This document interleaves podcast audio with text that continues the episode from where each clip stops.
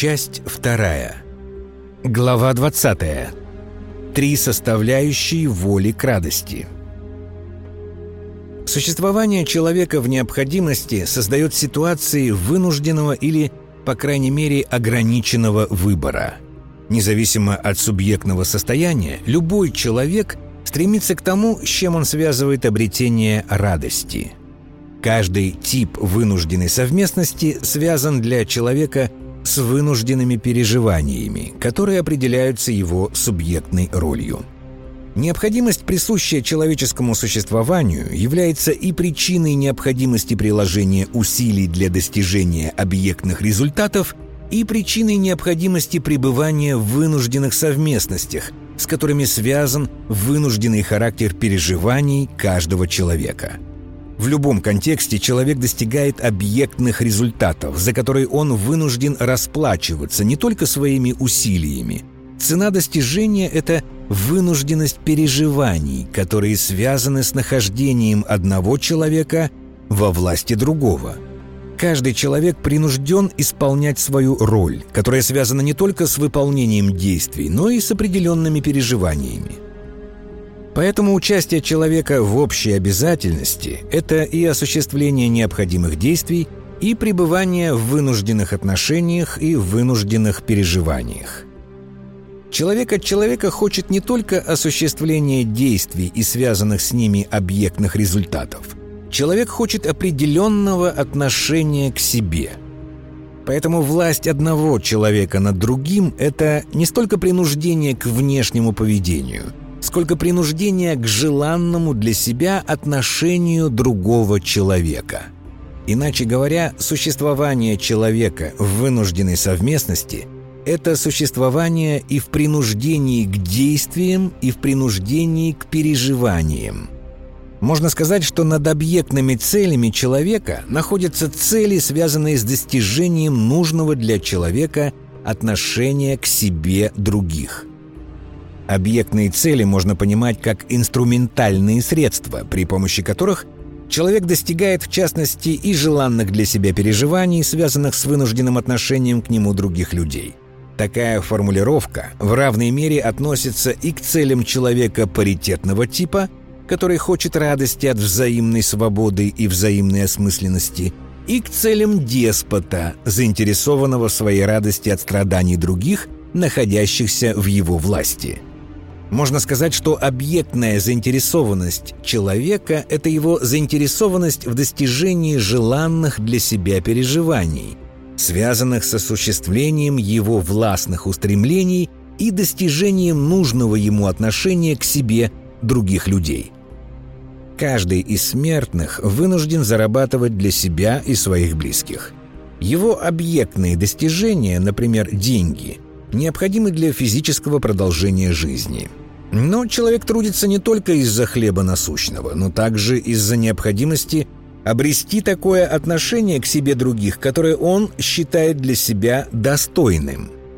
А представление о достойном связано с представлениями человека о том, что считается достойными теми, с кем он находится в значимой для себя смысловой совместности – Иначе говоря, стремление человека к внешним результатам связано с его стремлением к достижениям того, что соответствует его представлениям о правильном и о достойном. В любом контексте своего существования человек осуществляет свое смысловое присутствие. Нахождение человека в любой вынужденной совместности связано с переживаниями, которые определяются представлениями человека о принятом – его заинтересованностью в желанном отношении к себе и его представлениями о своем предназначении. Выбор, который осуществляет каждый человек в необходимости, определяется тремя составляющими отношения человека к себе. Его пониманием общепринятых представлений, желанным для него отношением других людей, в осуществлении его властных устремлений и его отношением к своему предназначению – все это вместе взятое определяет представление человека об осмысленности и ценности его существования. Первая составляющая переживаний связана с представлением человека об общепринятом. Мера соответствия условий его существования общепринятым представлениям определяет переживания человека, которые можно назвать социальными переживаниями. Вторая составляющая определяется желанным человеку отношением к себе других, кто находится в совместности с ним, и в связи с кем он может проявлять свои властные устремления. Соответствие между желанным и фактическим отношением к себе других связано с переживаниями, которые можно назвать переживаниями отношений или переживанием властного осуществления – Третья составляющая определяется тем, что человеку представляется осмысленным в связи с его пониманием своего предназначения. Переживания, связанные с отношением человека к осуществлению им своего предназначения, можно назвать переживаниями личного творческого осуществления своего предназначения.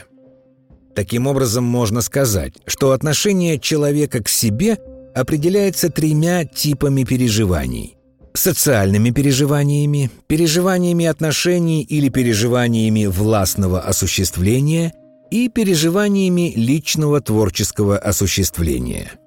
Поэтому выбор, который стоит перед любым человеком в необходимости, это выбор компромиссного баланса между переживаниями трех типов. Это означает, что выбор, который осуществляет человек в своем стремлении к лучшему, зависит от значения – которое он придает каждой из трех составляющих отношения к себе и связанными с этими составляющими переживаниями.